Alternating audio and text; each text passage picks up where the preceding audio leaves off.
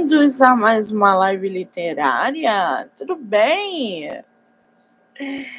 Estamos aí em mais uma sexta-feira, 19 de janeiro, para divulgar autores nacionais, para falar de livro, para conhecer histórias, aquela atmosfera que a gente adora, né?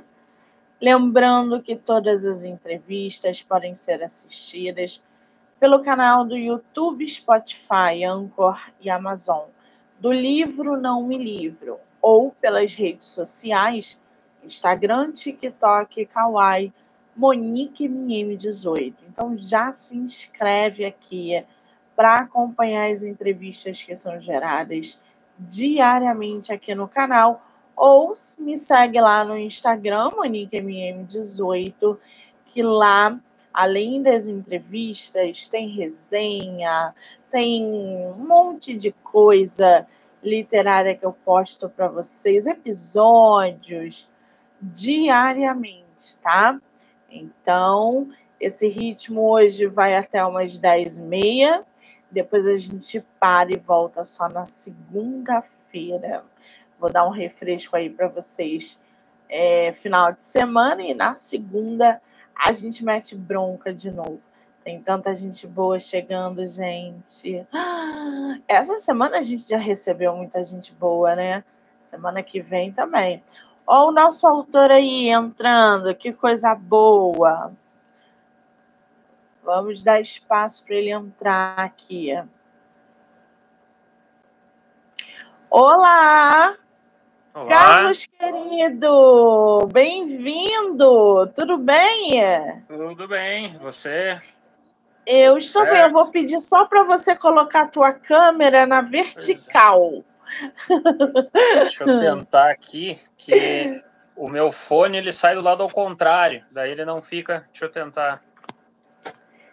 Senão a gente vai ver você assim, é. É. Não, eu vi que ficou Aí... estranho. Agora tá perfeito. Estabilizou aí?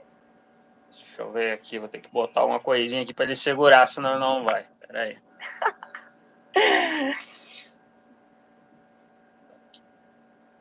É assim mesmo, telefone, aí é. a gente coloca livro para estabilizar embaixo.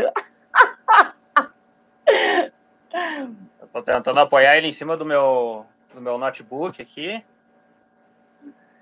Que daí eu tenho. Oi?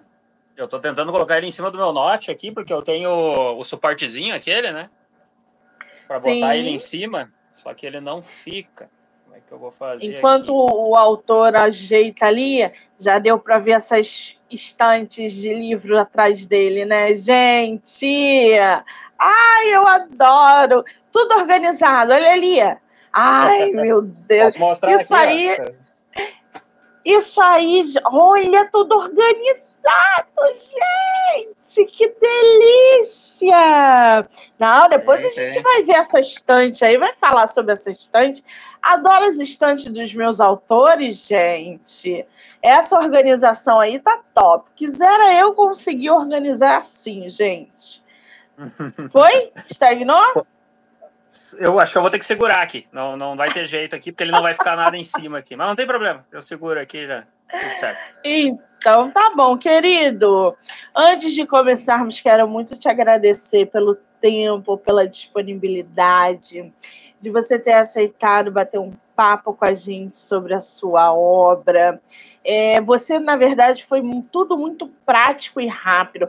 Monique, vamos agendar. Monique, qual é o material que você precisa? Monique, vamos lá. Então, muito obrigada por toda essa praticidade também, tá? De nada, eu que agradeço né, a oportunidade aí de, de, de conversar um pouco contigo aí, né, mostrar para o pessoal aí meu trabalho. É, apesar de já fazer algum tempo que eu sou escritor, né, agora que eu estou entrando um pouquinho mais em evidência aí para alguns, né, porque eu já estou me preparando aí para um segundo lançamento, né, então as oportunidades estão começando a surgir agora, né. Que coisa boa. Você é de qual lugar do Brasil? Eu sou, eu sou gaúcho, né? Sou do Rio Grande do Sul. Sou da cidade de Passo Fundo, né? Região norte do estado, né? Então eu sou, sou gaúcho aí, nasci aqui. sou natural de Passo Fundo, uh, vivi a vida inteira aqui, me formei, sou professor, inclusive em escola pública aqui da, da, da cidade e numa escola particular também, né? Sou professor de história, então eu, eu Ai, praticamente é, faço aí uma, uma junção, né? Uma união aí da minha vida profissional com o meu hobby aí que é escrever, né? Que maravilha! Quer dizer, você é da terra, literalmente, da literatura, né? Você estava me dizendo que aonde você nasceu, aqui nos bastidores, gente, quando ele me enviou o material, ele falou que aonde ele nasceu é a terra da literatura. Eu não sabia que Passo Fundo era é, a terra oficial da literatura. Isso. O que, o que, que acontece, né? É, geralmente as pessoas realmente não sabem disso, mas Passo Fundo aí possui o título né, de capital nacional da literatura. Uh, por quê? Né? Por que, que ela, ela, tem esse título? Né? Porque aqui em Passo Fundo é feito a cada dois anos, mais ou menos, uh, um grande evento literário, né? através de uma universidade aqui da cidade. Então, vem bastante escritores de fora, né? e Passo Fundo acabou recebendo esse título aí. Né? Mas a gente reconhece também que grande parte aí das pessoas né, no, no Brasil inteiro aí também não, não, não sabem que existe esse, esse é. título, né? Conhecem a Bienal, a Bienal de São Paulo, a Bienal Sim, do Rio de Janeiro. Eu ia né? até eu ia até te perguntar isso, se esse evento literário promovido aí é de do, do mesmo porte de uma Bienal, por exemplo. É ou não? Olha, eu, eu não, não sei te dizer assim exatamente qual é o objetivo deles, né? Mas é, é para nós aqui no, no estado do Rio Grande do Sul é um evento de grande importância, né? Então, assim, eu não, eu não vou ser tão ousado de, de querer comparar com uma Bienal, mas existe uma grande relevância a, a esse evento que ocorre aqui, sim. Né? Então, vem, como eu te disse, vem muitos escritores não só aqui do estado, como vem escritores de todo o Brasil, né? Vem apresentar suas obras, e inclusive junto a essas apresentações, eh, nós temos outros, outros tipos de apresentações, né? apresentações de música, de arte, né? Então é um, é um grande evento cultural, digamos, né? Então é, é, é, é, por isso que eu te digo que existe essa importância aqui para nós, esse evento. E por causa disso nós temos então esse, esse título aí de capital nacional da literatura, né? Que maravilha! Depois eu vou procurar saber se tem esse ano porque é sempre bom a gente trocar figurinha nessas, sim, nesses sim. eventos, né? Uhum. É, agora, esse ano eu acredito que não, porque pelo que eu soube, aí andou, uh, andou tendo algumas alterações aí na, na direção, né, na, no pessoal que coordenava esse evento. Então, eu, pelo que eu estou sabendo, uh, eles estão agora num período aí de reformulação, né, de, de, de reestruturar esse evento, né, de, de, de trazer outras possibilidades, inclusive, para cá.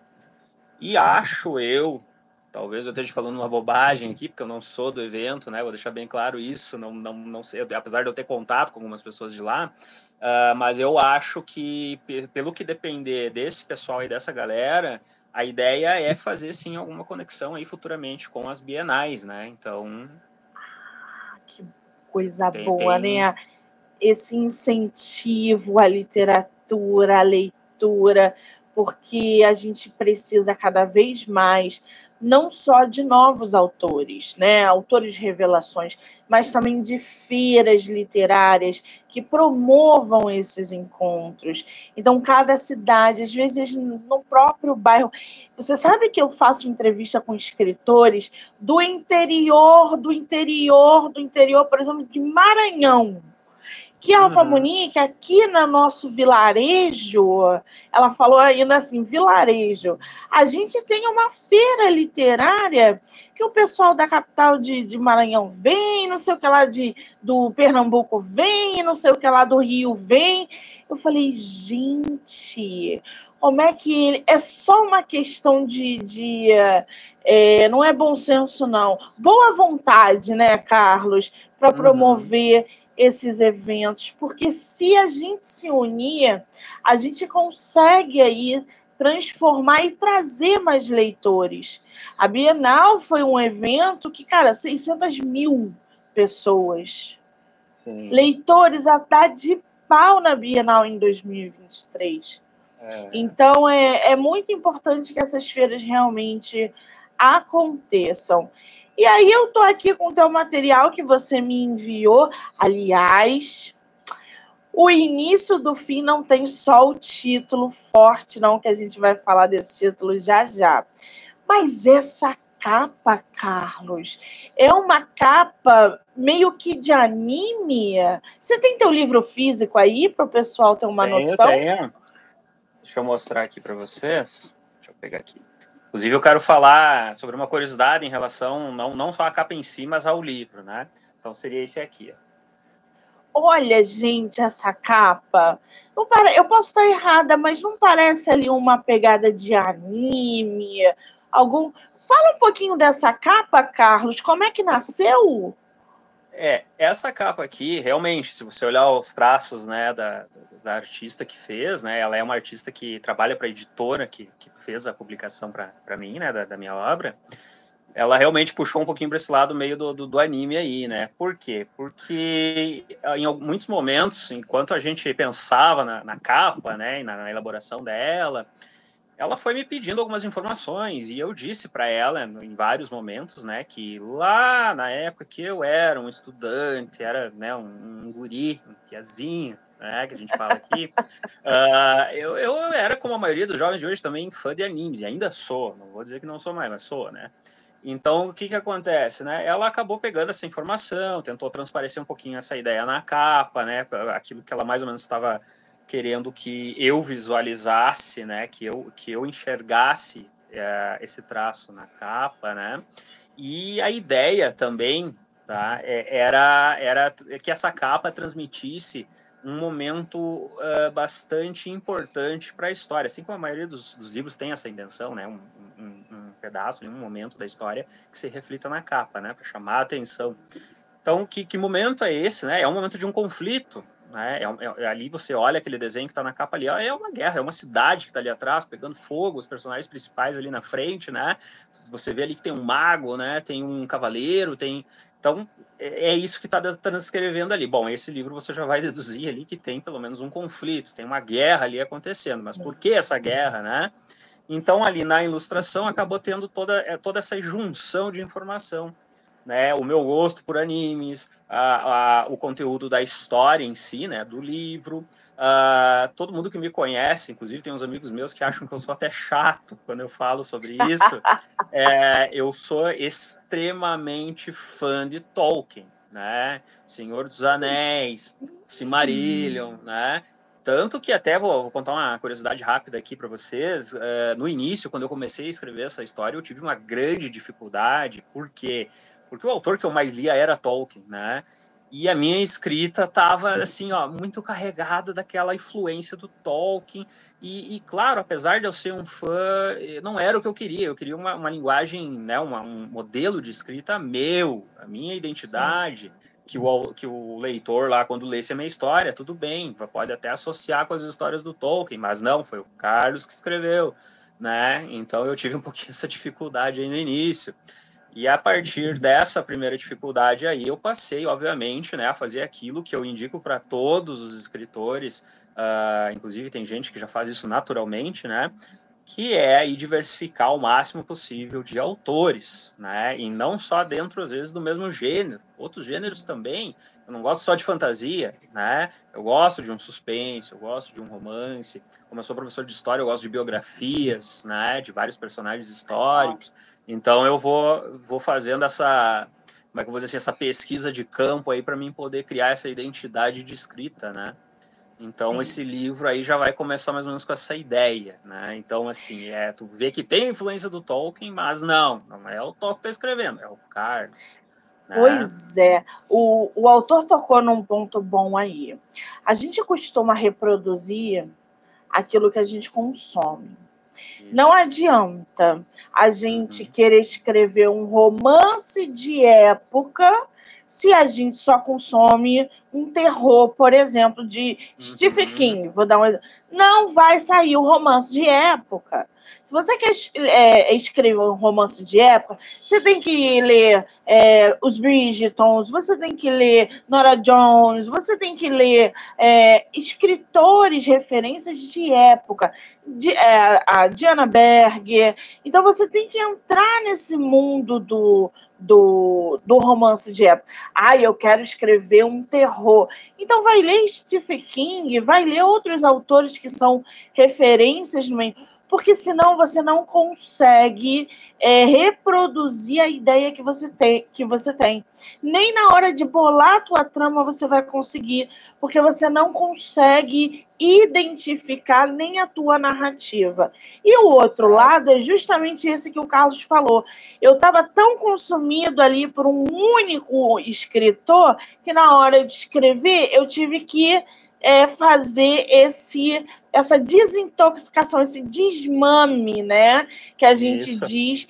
Então, não leia também só uma, um, um escritor, leia todos os escritores que você puder daquele gênero, porque cada um vai te dar é, uma referência, um, uma, uma, um estilo, e aí na hora de escrever você vai, vai conseguir ali identificar o próprio é, a, a, o próprio estilo, né? A própria maneira de escrever. Vai ver se é na primeira pessoa, vai ver se é na terceira pessoa. Construção de personagem, que é uma coisa dificílima. Nem todo mundo consegue construir um personagem quando se fala de fantasia, quando se fala de terror, quando se fala de suspense.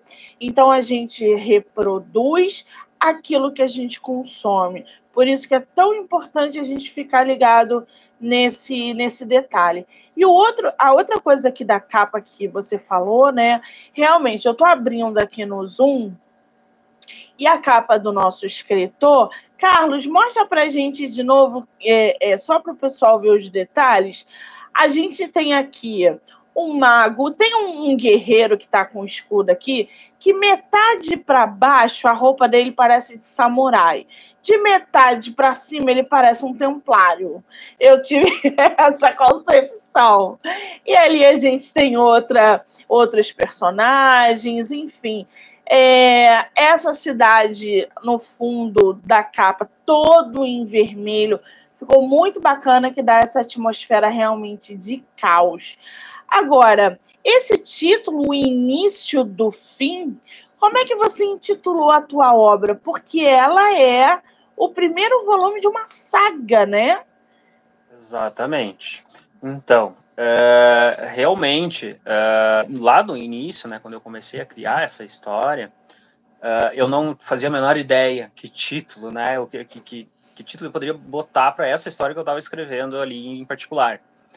Uh, mas para tentar te explicar um pouquinho melhor como foi que eu cheguei nesse título, eu preciso voltar ainda um pouco antes de eu começar a escrever, realmente. Né? Então, o que que acontece? Eu falei para vocês ali que, ah, quando eu era mais novinho lá, né, um piazinho, eu gostava muito de anime, né? E assim como todo bom fã de anime, né, eu também desenhava. Eu fazia desenhos de personagens dos animes e tal. Só que aí entra aquele meu lado mais, mais professor de história, né? Que eu sempre gostei de história, desde criança também e eu comecei a desenhar personagens históricos, principalmente do período medieval, né? Eu sou muito da, das áreas assim de civilizações antigas, Idade Média, Primeira Guerra Mundial, né? É um dos assuntos que eu mais gosto, assim, né? Então eu comecei a desenhar alguns personagens ali. E quando eu desenhei estes personagens, claro que eu desenhei eles assim como eu estava imaginando eles, né? Não, não peguei foto, não fui, só vi descrição, só via texto descrevendo esses personagens e eu pensando desenhava. Só que aí um dia, né? Eu conto essa história até hoje, aí tem gente que se arrepia até quando eu falo. Uh, só que aí um dia o meu pai chegou para mim e me, me fez a seguinte pergunta Carlos. Na verdade, ele me chama de Felipe. Meu nome é Carlos Felipe, mas ele me, ele me chama de Felipe. Felipe, quem são esses caras? E quando ele fez essa pergunta, eu não consegui responder ele. Eu não sabia dizer quem era. Apesar de que eu sabia que eu tinha desenhado com, né, com descrições né, de personagens reais, existentes, né? Mas naquela hora eu fiquei pensativo, porque eu olhei aqueles desenhos e realmente não parecia a, aquelas figuras históricas, porque dava a impressão de que eram personagens completamente inventados, né, criados ali, naqueles, na, na hora, desenhado na hora. E eu não soube responder ele. E aí eu fiquei com isso um tempinho na cabeça. Bom, curiosamente, na mesma época em que isso ocorreu, é, um amigo meu, é, na verdade ele até é mais primo é, meu do que só amigo, me fez um convite aí para ir ver um filme com ele no cinema, né? E na época ali eu nem estava ligado que filme que era e tal, só aceitei o convite e fui. Quando eu cheguei lá, era o primeiro filme do Senhor dos Anéis. Ah, né? A Sociedade do Anel. E aí, né, tendo a, a, essa experiência de ir lá, assistir o filme, mais toda aquela construção que eu tinha feito antes, né, de, de, do gosto pela história, dos desenhos, fechou a peça que faltava na minha cabeça, né? Então eu, eu percebi que eu precisava escrever sobre aquilo ali, né? Sobre aqueles personagens, sobre aqueles desenhos que eu fiz, né? Quem eram, eu tinha que dar uma identidade para eles. Então a ideia mais ou menos surge aí. Só que agora a história estava nascendo, né? E faltava o título, né? Que essa foi a tua pergunta, né? Mas por que o início do fim, né? Então, como eu pensei, como eu tinha essa influência muito grande no Tolkien, e ainda tenho, né? Mas hoje, claro, me desvencilho o, o suficiente para criar uma identidade minha, né? Como escritor.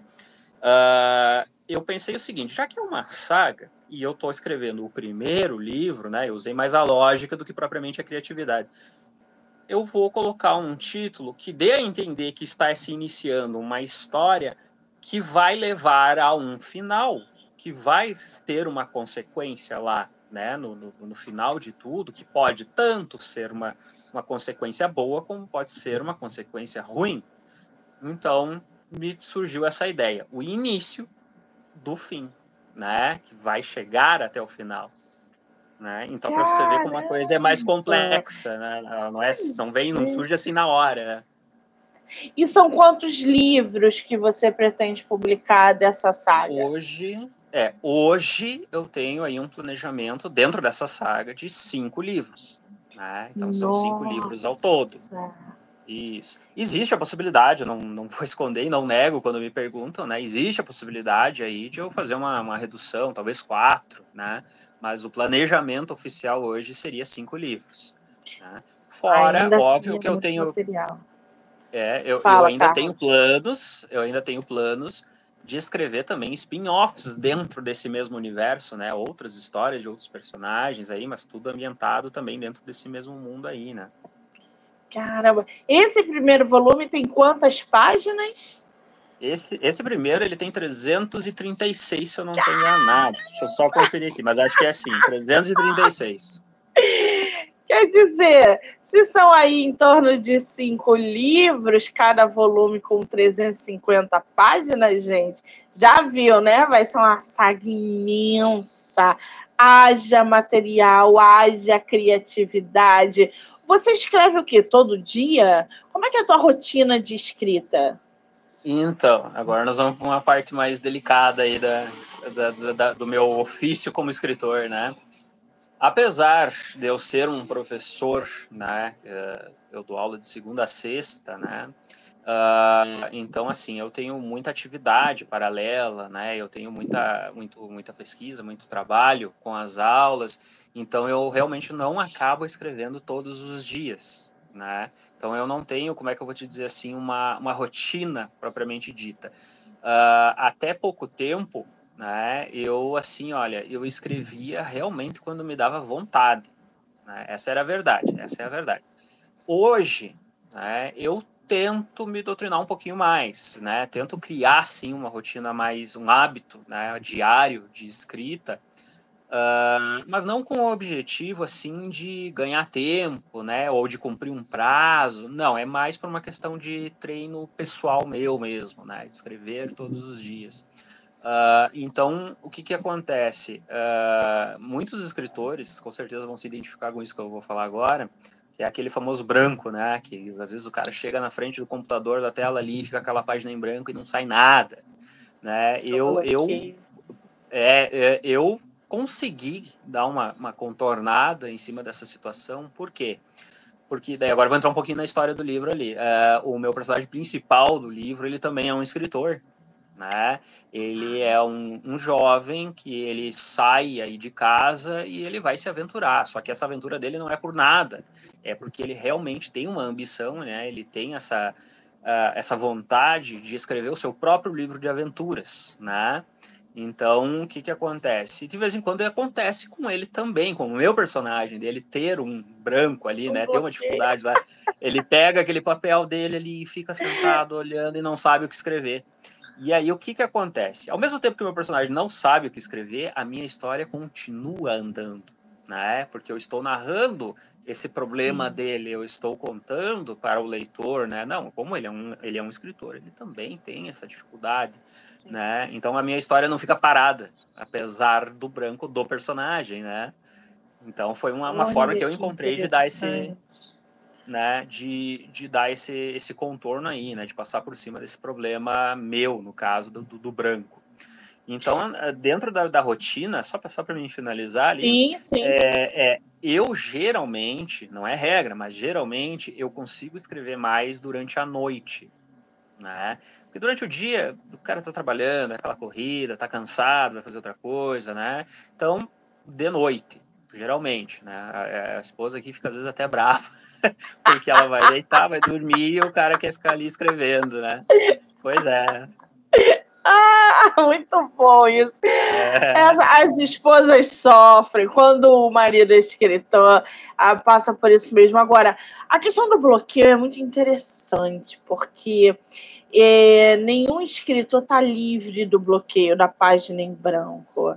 Todo mundo passa em determinado momento por um bloqueio criativo, justamente essa hora de você sentar na frente do computador e falar: e agora? O que, que eu faço da vida? Porque não sai nada e etc. Tem gente que fica nesse bloqueio durante anos e tem gente que consegue aí contornar, como você fez, é, esse bloqueio. O importante é que a gente crie um hábito de pelo menos não ter um horário na minha agenda para escrever duas horas por dia. Então escreve 15 minutos, mas escreve uma página pelo menos. Tô sem criatividade, sinta e se força, nem que seja uma linha que, que da história, porque aí amanhã as coisas já vão fluir. Então, passar por esse bloqueio também é importante para que lá na frente o escritor tenha é, satisfação ao ver a sua, sua, própria obra escrita e pronta, porque se parar, a gente não publica, né? Nunca, nossa uhum. história não sai. Então, é, o pessoal que está passando por bloqueio ou que já passou, como o Carlos, forcem-se um pouquinho a produzir a história de vocês. Agora, você falou do teu protagonista, qual é o nome dele? Então, o nome do meu protagonista é Ainon. Né? Da onde Ainon. eu tirei esse nome? Pra... Ainon, é. Da onde eu tirei esse nome? Esse nome eu tive uma inspiração de um filme lá de 1995. Talvez aí a galera dos anos 90 vai, vai, vai lembrar desse filme aí, tá? Que é o filme Coração de Dragão. Né, que tinha um personagem no filme lá, que inclusive ele é o vilão do filme, né, que ele se chamava Ainon, só que se escreve diferente. No, no, uh, se não me engano, no filme é com E, Einon, uma coisa assim.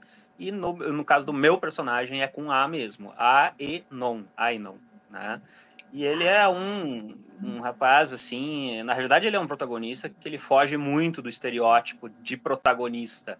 Por quê? Porque eu não quis uh, recorrer muito àquela ideia da, que geralmente a maioria das histórias de fantasia tem, e não acho que seja um problema. Eu realmente quis fazer isso diferente mas é, ele não é aquele assim que a gente possa dizer que é o escolhido, que é o herói, que é o, entende? Não, ele não é nada disso. O, o que, que ele é? Ele é um espectador e ele é o responsável por fazer com que os leitores conheçam aquela história. Né? Afinal, ele saiu de casa para contar uma história, a história da jornada dele, e aí, nessa história, nós temos os verdadeiros heróis, temos os verdadeiros salvadores, né? Os cavaleiros, os magos, e ele vai conhecer essas pessoas. Então, ele faz esse, esse tipo de apresentação, né? da, desses personagens. Então ele está lá, ele está no meio da história, sim, mas ele não é o salvador, ele não é o herói, né? Então o leitor vai conhecer os heróis através do olhar do Aino. Né? Olha Bem diferente. que interessante, é, é diferente a, a é. ideia da, da história é diferente. Bom, para a gente conhecer um pouquinho mais o início do fim, que é o primeiro volume da saga Bardíacos. Da onde Isso. surgiu esse nome Bardíacos? Olha, inicialmente, tá?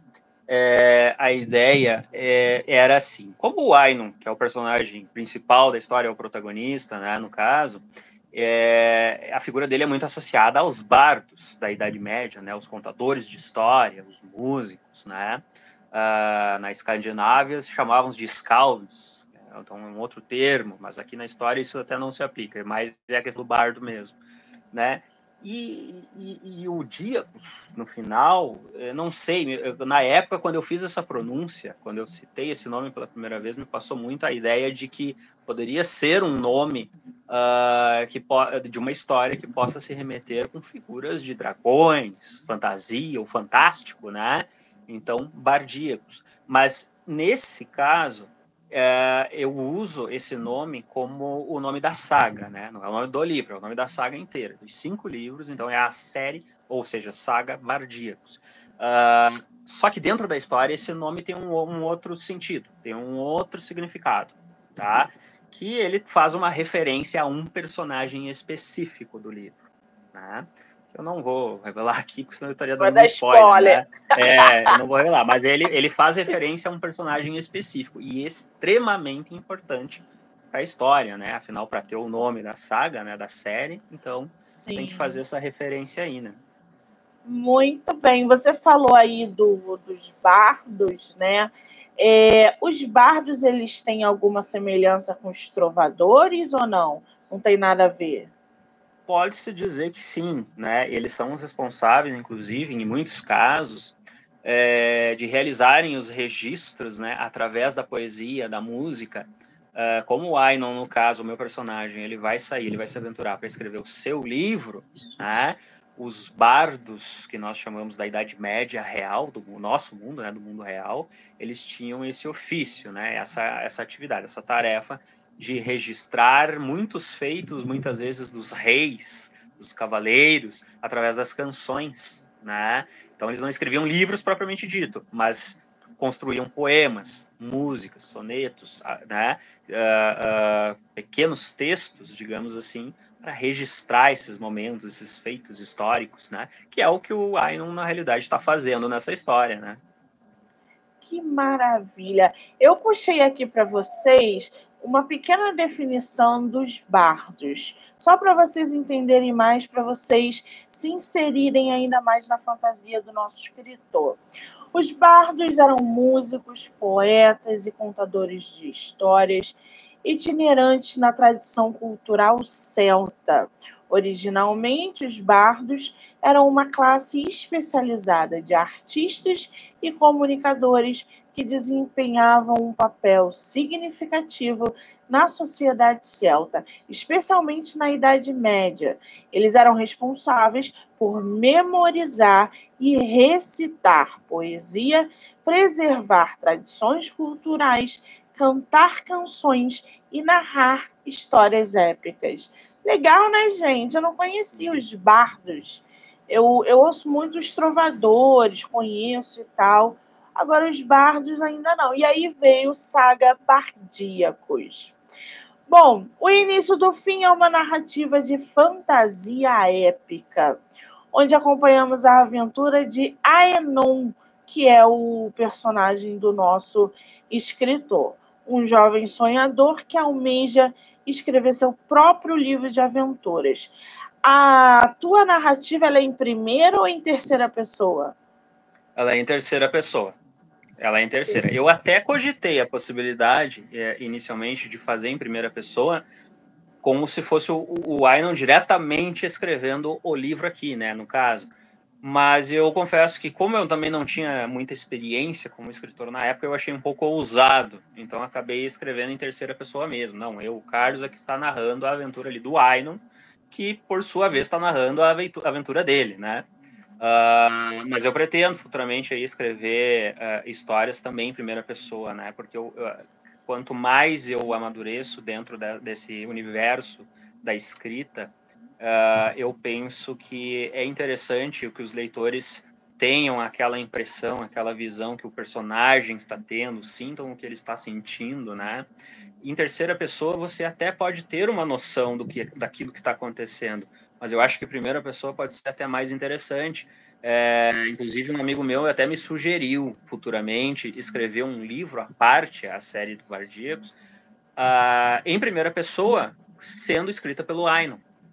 Né? Então, por exemplo, vamos pegar um ponto específico que aconteceu lá dentro da saga Bardicos, mas ele escreveu um capítulo só sobre aquilo ali.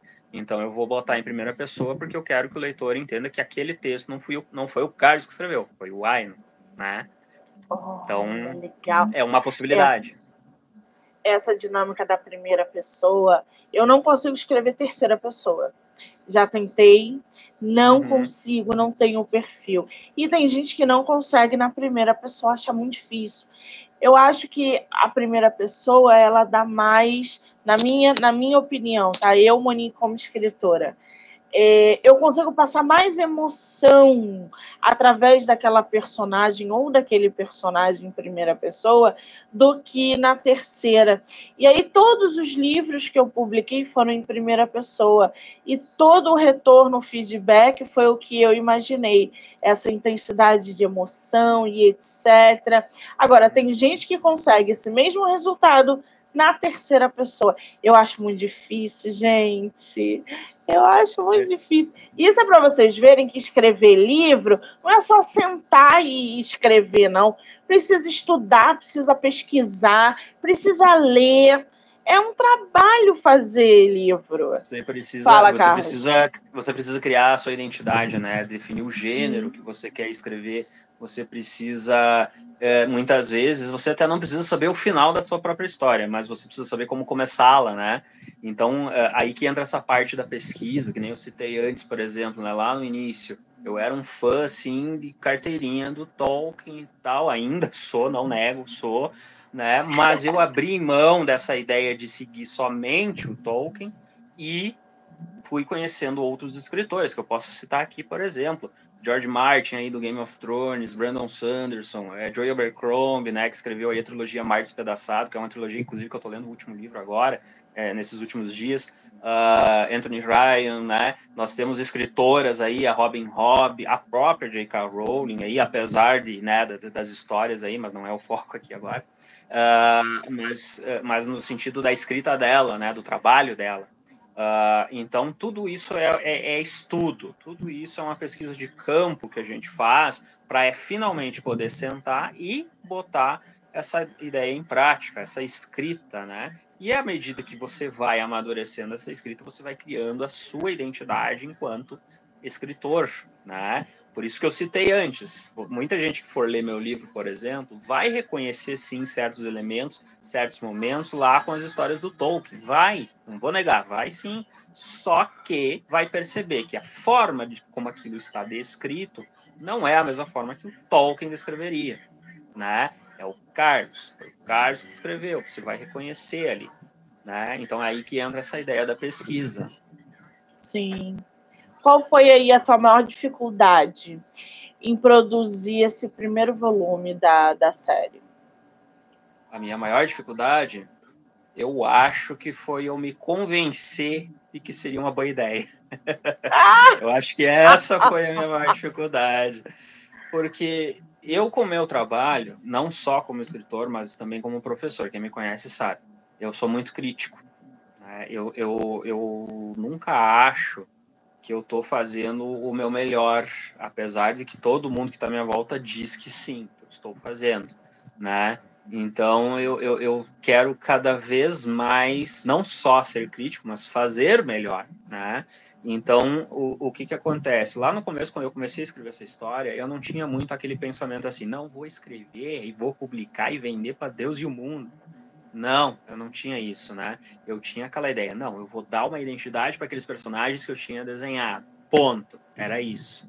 né? À medida que essa história foi crescendo, foi né, aumentando e, e ficando cada vez mais complexa, no caso, eu fui eh, entendendo como que funciona essa ideia do mercado literário, como que eu podia fazer para as pessoas conhecerem a minha história, se elas gostando ou não, mas que elas conhecessem, saberem que ela existe, né? Uh, então, para me convencer disso, não foi uma coisa muito fácil, eu admito, lá no início, né? Eu, eu, eu, tinha uma timidez muito grande com os meus próprios textos, né, com o que eu escrevia. E, por exemplo, para mim dar aula, por exemplo, eu até não tenho tanto essa, essa inibição, porque assim, ó, se você me largar numa sala de aula, eu falo isso para todo mundo, se você me largar numa sala de aula agora, sem fazer um planejamento, sem nada, eu dou uma aula de história. Né? Eu dou uma aula de história. Já o livro é aquela coisa assim, bah, eu estou inventando, eu estou criando, é uma fantasia, né? Não, não tem um parâmetro, não tem nada. A fantasia te dá uma liberdade muito grande para você escrever. Só que às vezes você tem que pensar assim, bah, será que isso que eu estou escrevendo não está meio bobo, não está meio infantil demais? Às vezes dependendo do público que você quer escrever também, né? Uh, então você fica sempre se cobrando. Será que tá? Não, vou escrever de novo, vou escrever de novo. Tanto que esses dias, inclusive, eu estava falando com um amigo meu e, e eu falei bem assim para ele: Cara, se eu for escrever o meu livro de novo hoje, tem muita coisa que eu escreveria diferente. Mas por quê? Não porque eu acho que está mal escrito. É porque hoje eu tenho mais experiência de escrita do que eu tinha sete, oito anos atrás, quando eu escrevi o livro. Né? Então vai entrar essa ideia da, da, da experiência aí na, na escrita também. Né? Então você vai amadurecendo. Eu tenho certeza que agora, né, assim que uh, eu comentei antes ali que eu estou quase publicando já o meu segundo, né, meu segundo livro da série, eu tenho certeza que muita gente vai perceber que o texto que está ali nesse segundo livro já é um pouquinho mais maduro do que está nesse primeiro, né? Porque o primeiro eu escrevi sete anos atrás. E esse segundo, faz uns dois anos que eu comecei a escrever ele, terminei agora recentemente e já estou em processo de, de publicação, né? Então você vai ver essa diferença, né? Essa evolução, talvez, ou né, regressão para alguns, depende de quem for gostar ou não, mas você vai notar. Né? Pois é, porque sete anos, gente. Quanto livro o autor já não leu? Quantas coisas ele já não passou é, que amadureceu? As ideias, as experiências de vida, isso tudo influencia na hora da gente produzir o nosso livro. Quando, pô, sete anos, dá para ler uma galera aí em sete anos. Dá para você amadurecer bastante a tua escrita em sete anos. Daqui a cinco anos, o teu segundo volume que vai ser publicado, provavelmente agora em 2024, quando você reler daqui a alguns anos, você vai falar, opa, poderia ter mudado mais alguma coisa aqui, mexido ali. Isso é normal, isso passa com todo mundo, gente, porque é, a gente amadurece que bom, né? Que a gente amadurece e evolui a nossa escrita. Isso é muito bom. Agora, ô Carlos, me diz uma coisa: o teu cenário, a cidade, o reino, o país, qual é o nome do local da tua história? Então vamos lá. É, como eu, eu né, citei antes, é, trata-se de um universo né? Então eu não criei um único cenário para essa história. Não é, é, ela não se passa toda numa única cidade, ela não, né? Existe todo um mundo ali para ser descoberto, né? Tanto que o meu personagem ele sai de casa justamente por esse motivo, porque ele entende que o mundo é muito grande, né? Que existem muitas coisas, e então ele vai atrás dessas histórias aí para poder fazer esses registros, né? Uh, o universo em si, né, esse mundo que eu criei, chama-se mundo de Astlan. Né? Então ele é, não é o nosso universo, não é o nosso universo, é um universo completamente uh, imaginário, inventado, né? com diferentes reinos, uh, diferentes culturas, diferentes povos e também, obviamente, aquilo que é quase uma regra da fantasia, né? Diferentes uh, criaturas imaginárias, né? Uh, é um mundo de magia, né? Existe a magia nele, assim como também existe a ciência, existe a lógica, existe a religião, e muitos aspectos humanos, né? Tem, existem ali. Uh, então, o que, que acontece? Grande parte dessa, desse primeiro livro se passa dentro do reino de Nomak, que é o maior reino uh, de, uh, de, desse universo ali, tá? De, desse continente, digamos ali, onde essa história se passa. Temos outros reinos vizinhos que vão ali acabar é, se fundindo essa história, né? Se envolvendo com o enredo principal da história. É, inclusive aí no meu segundo livro, já dando um pequeno spoilerzinho, sem muita, é, o segundo livro já vai para um outro para um outro cenário, vai ter é, acontecimentos nesse cenário do primeiro livro, mas vai ter aí também grande parte da história num cenário completamente diferente, né? Mas é o mesmo universo. Então, sim, é um mundo muito grande, é um mundo completamente inventado, tem seus reinos, tem suas culturas, né? Tudo aquilo que a fantasia dá direito, né? Ao, ao leitor aí. Pois é, a fantasia, né, gente? É um abrir de mente Oi, Felipe, boa tarde. Bom, na medida em que avança em sua jornada, é, o protagonista né, conhece pessoas e seres que, de uma forma ou de outra, podem contribuir para o seu trabalho. Que seres são esses, Carlos? Você coloca é, duende, fada, mago? O que, que você traz na narrativa? Então, assim como a gente vai ter uh, muitos personagens clássicos né, da literatura fantástica, como você mesmo citou, né, duendes, anões, elfos, dragões, né, aquilo que é, é o, o, clichê da fantasia, digamos assim, vai estar presente sim nessa história também, né? Mas eu estou tentando uh, criar certas, certos personagens, certas figuras né, que também serão relevantes para a história, mas também dentro dessa característica meio fantástica, né? Então são personagens assim que você nunca viu numa outra história, que você não imaginaria ele dessa forma, né? Então são criaturas. Mas uh, mais voltando ali para a questão do personagem principal, do Ainon, né? Que uh, uh, são personagens que vão contribuir para essa aventura dele. Uh, nós estamos falando aí de, pers de, personagens variados. Estamos falando ali, por exemplo, como eu citei antes, de magos, cavaleiros, anões, né? E cada um deles vai, vai ajudar o personagem, o protagonista, a dar um passo adiante na sua história, né? Então, eles vão fazer com que ele conheça outras pessoas, outros personagens, outras criaturas e assim por diante. Então, existe essa escalada, né? De deles irem se conhecendo. E assim, nessa medida que como, como eles for, vão se conhecendo, a história vai aumentando, né? Muito bem. Tem alguma figura ali feminina ou algum temos, romance que você coloca na história? Temos, temos. Nesse primeiro livro, a ideia do romance ainda está um pouquinho tímida, mas existe, né? Mas existe. Uh, nós temos duas figuras femininas ali que são bastante importantes para a história. Talvez o leitor não veja dessa forma só com esse primeiro livro, mas posso garantir que terão sim grande relevância. Uh, né, nós temos ali uma, uma, uma moça que ela é de uma espécie de nobreza, ela é filha de um lord, né? E nós temos uma outra moça, inclusive, lá que ela chega a ser assim uma espécie de guerreira né? Que ela é totalmente o oposto daquela ideia da, da, da jovem donzela que está em perigo, aquela, aquela coisa bem clássica, né, da fantasia.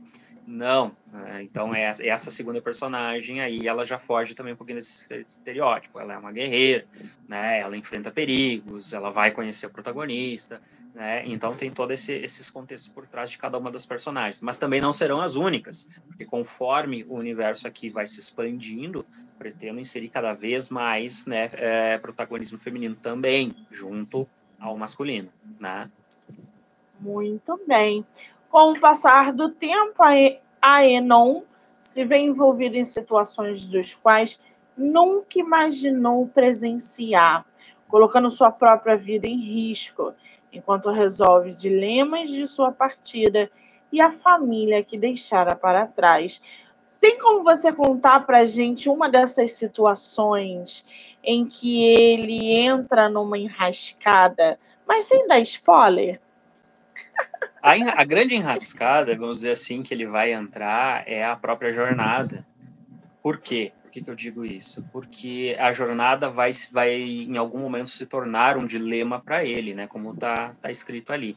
Por quê? Porque olha o sacrifício que ele teve que fazer. Ele teve que deixar a família dele para trás para poder realizar esse sonho, né? De escrever o livro dele de aventuras, uh, de, de, poder uh, efetivar esse objetivo, né?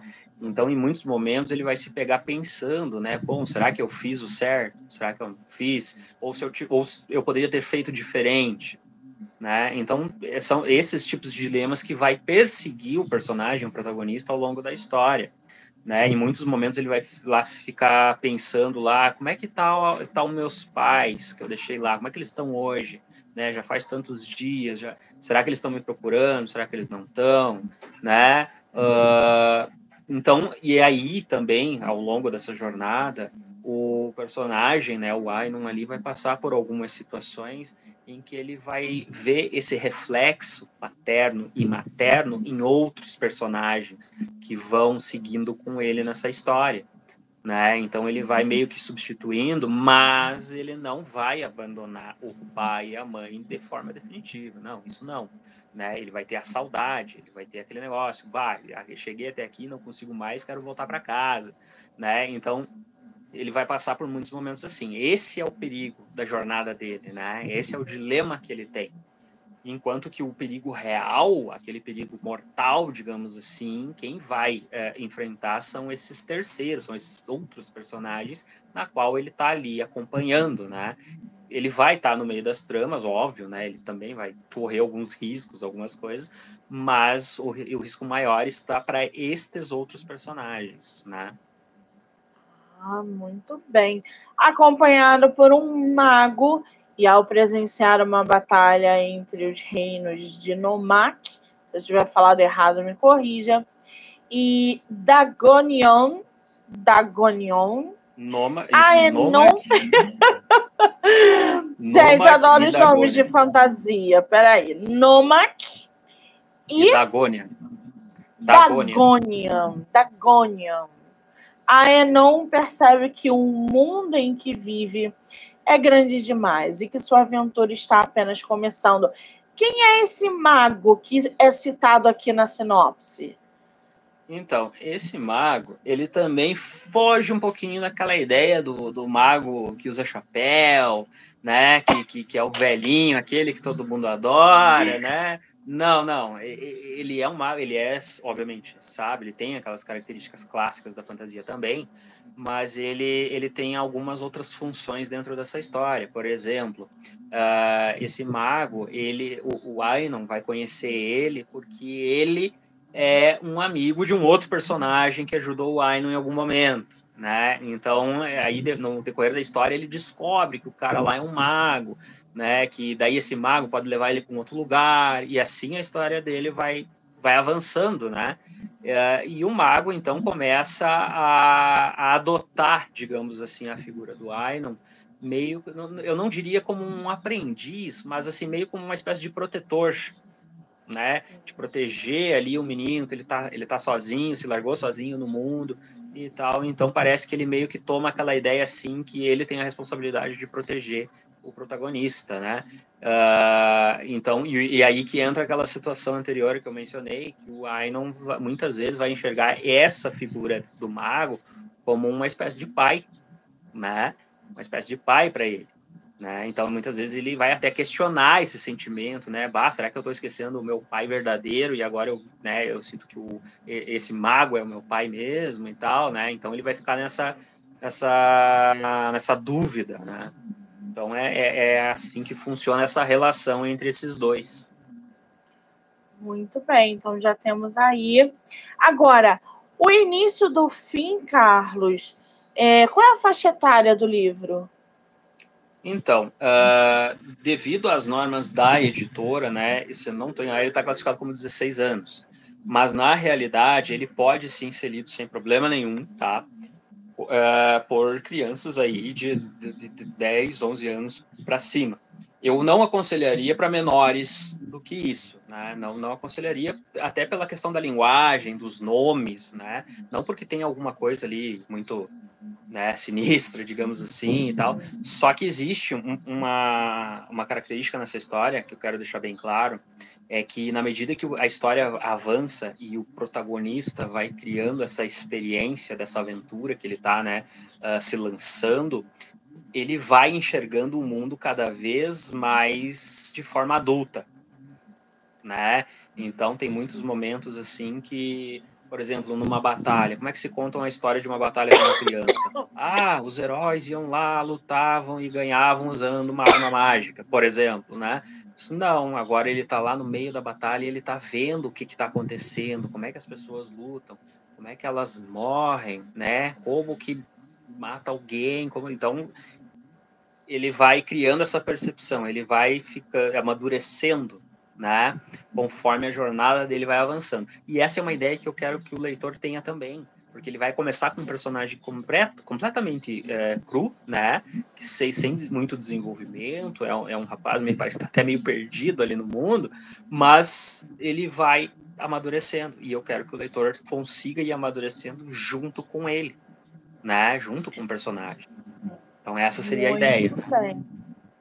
Agora, aonde que o início do fim está à venda? Como é que as pessoas é, adquirem? Pode ser o físico, digital. Eu vi aqui que está no Kindle ilimitado, então a galera pode ler também quem é assinante. Mas fora no site da Amazon, onde ele está à venda? Então, é possível hoje adquirir o livro através do site da própria editora, né, a editora Flive, Uh, e também diretamente comigo. Eu tenho exemplares, né? Então eu também faço, faço envios. Uh, mas por enquanto esses seriam os únicos canais. Já estamos aí uh, pensando, desenvolvendo algumas ideias para poder aumentar os canais de acesso né, do pessoal aí para poder adquirir o livro. Na Amazon, né, vale, é bom lembrar que só está disponível a versão digital né, como você mencionou ali, a versão do Kindle, né? E a versão física, então, só através do site da editora, editora Flive, e diretamente comigo, por enquanto, né? Qual é o teu Instagram? É arroba cfcfdmaman, M-A-M-A-M, né? é tudo M. Tem gente que às vezes bota N no final ali do navio, mas não é, é tudo M, Maman. É italiano. Então, gente, já corre lá, já segue o nosso escritor. Lembrando que essa entrevista vai ficar gravada no canal do YouTube, Spotify, Anchor e Amazon, TikTok, Kawaii, Instagram e Facebook. Pelo menos aí oito plataformas. Carlos, querido, que delícia poder conhecer um pouco da sua fantasia, trocar essa ideia incrível com você sobre seus personagens, Estou muito feliz de você ter aceitado o convite, esse bate-papo, essa troca, foi muito agregadora. Eu só te desejo sucesso em 2024. Que se você for à Bienal em São Paulo, final do ano, nós estaremos lá. Então, mande mensagem para que a gente se encontre, se conheça, troque mais figurinhas e que mais livros venham. Obrigada, tá, querido? Eu que agradeço mais uma vez ali a, a oportunidade, né, de conversar aí contigo, de, de, né, de deixar essa, eh, essas dicas aí para a galera que gosta de literatura, né, não só fantasia, mas para vários, uh, eh, para várias, uh, vários gêneros, né, de escrita, gêneros de escritores. uh, né? Então, aí, da forma que eu puder contribuir, ajudar a galera, eu, eu, eu assim, particularmente, não tenho restrições uh, quando a galera entra em contato comigo, né? Eu, eu tento ser bem atencioso, tento atender todo mundo, né, que vem falar comigo e tal. Quando eu não posso, peço desculpas, na hora realmente não pude atender, não pude falar com a pessoa, mas em seguida, né, na primeira oportunidade, aí eu dou um retorno, certo? Muito bem. Quero agradecer a todo mundo que entrou, que saiu, que vai assistir depois. Dizer que hoje vamos até as 10h30 com muito bate-papo literário. Carlos, um beijo, querido. Obrigada. Tchau, tchau. Um abraço.